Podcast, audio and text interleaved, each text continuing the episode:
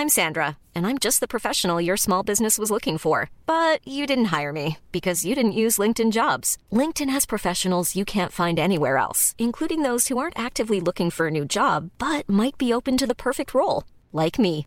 In a given month, over 70% of LinkedIn users don't visit other leading job sites. So if you're not looking on LinkedIn, you'll miss out on great candidates like Sandra. Start hiring professionals like a professional. Post your free job on linkedin.com/people today.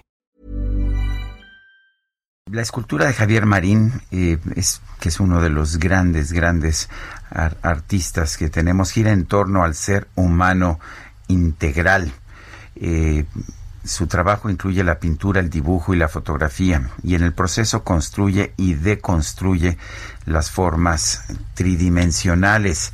De hecho, se publica, se publica en el periódico El Heraldo una, pues un, un ensayo, eh, realmente un artículo sobre Javier, eh, Javier Marín, y lo tenemos precisamente en la, en la línea telefónica. Javier Marín, ¿cómo estás? Buenos días.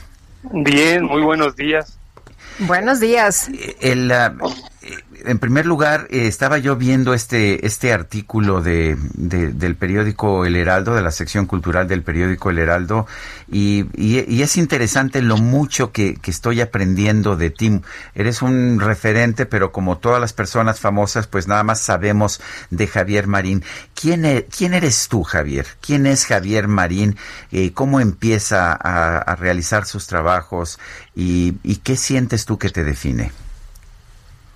Bueno, pues, ¿qué te puedo decir? Yo soy una persona común y corriente, pues a lo mejor la diferencia es que vive, se relaciona, eh, pues a través de la sensibilidad y del trabajo artístico. Yo comienzo mi carrera a mediados de los ochentas y pues desde entonces he exhibido mi trabajo, he, he mostrado mi trabajo siempre buscando como la parte del que completa mi- que completa lo que hago justamente y que está en, el que lo ve.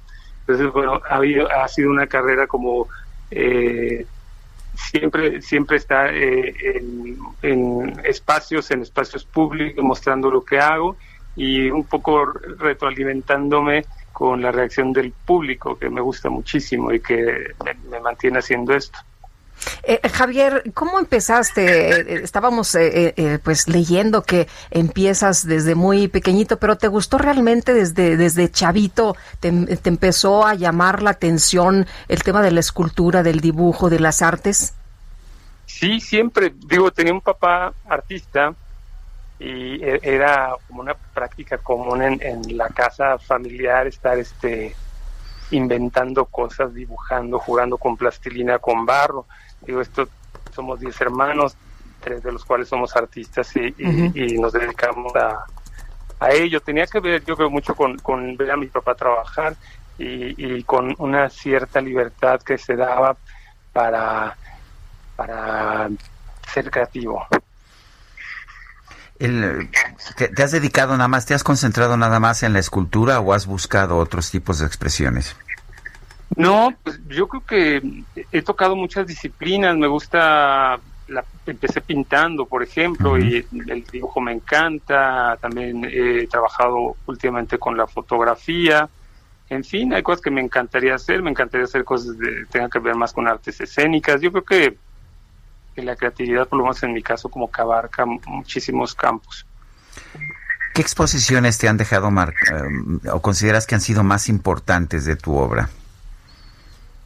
Bueno, pues muchas. Yo creo que la primera que hice, ah, no sé si fue la primera, pero una de las más importantes que hice para México, que fue en París, en el espacio Pierre Cardin. Y bueno, en México, un espacio importantísimo para cualquier artista, el Museo del Palacio de Bellas Artes, hace ya muchos años. Y no sé, cada- creo que cada exposición tiene, tiene como sus propias peculiari- peculiaridades y, y tiene como un lugar especial. Todas arman como, como este tema de, de, de exponer el trabajo, ¿no? Eh, naciste en Uruapan, eh, pero ¿dónde has vivido? ¿Principalmente en la Ciudad de México o en otros lugares? En la Ciudad de México yo llegué de Uruapan con toda la familia cuando tenía nueve años, hace ya muchos, y me quedé en la Ciudad de México. Soy, sí, michoacano, también estoy orgullosamente chileno por adopción. Me encanta la Ciudad de México, me he formado aquí más que en ningún otro lugar. Estudié en la UNAM, en la Escuela Nacional de Artes Plásticas, y, la verdad es que mi carrera arranca en México, digo, a diferencia de a lo mejor compañeros de, generación que se formaron, eh, decidieron salir de México para formarse y regresar, yo me quedo aquí y la verdad es que eh, me ha ido muy bien. Eh, estaba yo viendo tu portal. ¿Cómo, ¿Cómo en estos tiempos no solamente se requiere pues presentar tu obra en exposiciones, es muy importante tener una, un buen portal para un artista. ¿Cómo desarrollaste este portal? Eh, está, estaba viendo algunos de los ejemplos de, de, tu obra en el portal, tus cabezas, tus caballos. ¿Cómo eliges las ilustraciones? Además, el tuyo tiene movimiento. ¿Cómo, cómo lo desarrollaste? Bueno, pues intentaba que, lo que conoce de mi trabajo por estos meses pues sea como o, de una imagen más o menos completa de lo que ha sido o lo que es. Es muy difícil porque pues yo construyo objetos en, la mayoría de los casos y idealmente los objetos deberían de verse físicamente o bueno, este, ese tema de de las redes pues, nos obligan a, privilegiar la imagen definitivamente. Y entonces bueno pues hay que hay que ser muy cuidadoso con eso y hay que tratar de que se entienda lo, que uno hace a través de imágenes. Muy bien. Que en una escultura es, difícil porque justamente hablamos de volumen y el volumen lo construye una infinidad de imágenes. Javier Marín gracias por hablar con nosotros. Fuerte abrazo y a ustedes. Javier Buenos días. Marín es parte de Cúpula, el nuevo suplemento cultural del Heraldo. Vamos ahora con Mónica Reyes. Adelante, Mónica. Sergio Lupita, amigos, gracias por estar aquí con nosotros, porque ¿qué creen? Les tenemos una buena noticia. Ustedes quieren